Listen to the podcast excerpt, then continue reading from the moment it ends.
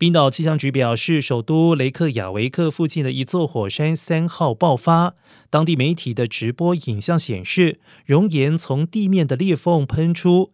冰岛航空当局表示，目前尚无航班受到火山爆发的影响。据了解，火山爆发地点距离雷克雅维克大约四十公里，接近法格拉达尔山。